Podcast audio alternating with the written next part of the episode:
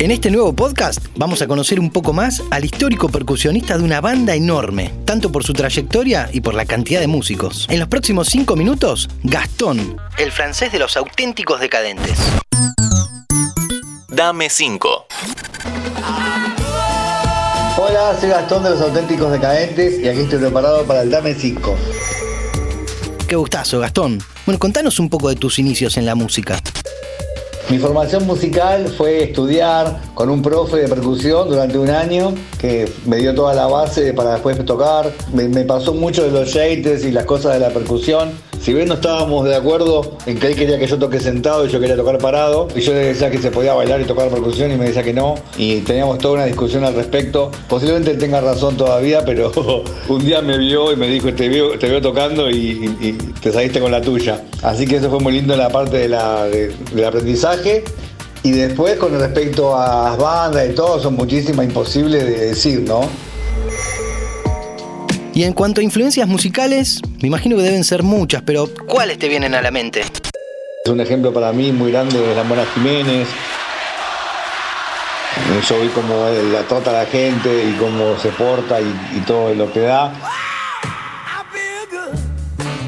Che Brown, Mick Jagger, pasando por Little Richard o muchos, muchos artistas que nos han gustado, Bob Marley.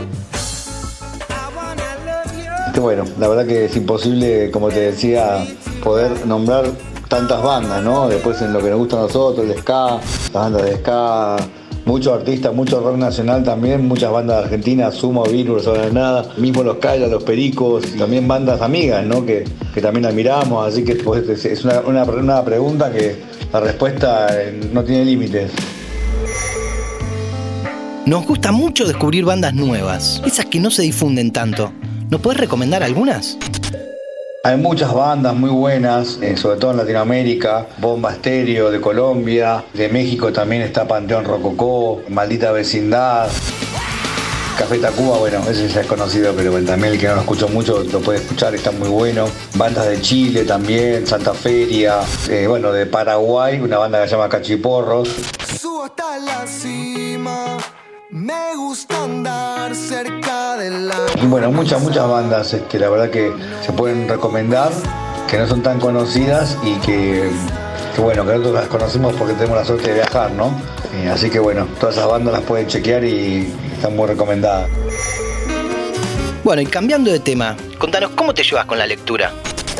La lectura no es lo mío, eh, leí mucho de chico, leí también un poco de adolescente, leía, leía y después dejé de leer completamente. Así que poco y nada puedo recomendar.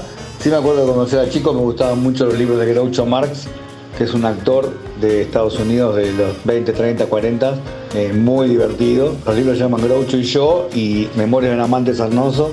Después tengo muchos libros así a veces de filosofía oriental, algunos de Tao Te el I Ching también, que es increíble para leerlo y súper recomendable. Así que, pero no, la verdad que la literatura no es tanto lo mío. Por último, y aprovechando tu paso por la televisión, hace poco también estuvo Joaquín Levington, del mismo programa.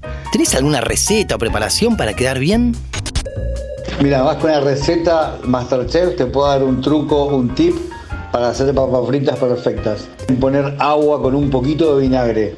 Se hierve sal, vinagre, agua, pero se hierve en poquito el tiempo, o sea, uno o dos minutos nada más. Ahí la tenés que dejar enfriar y secar. Cuando la freís, quedan unas papas crocantes perfectas. Pero si haces un paso más, que es en vez de dejarlas enfriar, sino ponerlas en el freezer a frizar, cuando después las cocinas directamente de frisado pasan al aceite caliente, las papas quedan crocantes por afuera, muy crocantes y por adentro con un, con un puré.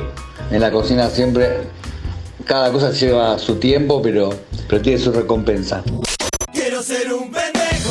Excelente el consejo de las papas fritas. Sin duda lo voy a probar. Muchísimas gracias, estimado francés, por tu gran aporte. Espero que estén bien, les mando un abrazo grande. Este fue el Dame 5 con Gastón. Espero que les haya gustado. Abrazo. También espero que te haya gustado este podcast. Soy Julián Tabachnik y me despido hasta el próximo Dame 5. Abrazo. ¿Te gustan nuestros podcasts? Si tenés alguna sugerencia, escribinos a contacto arroba.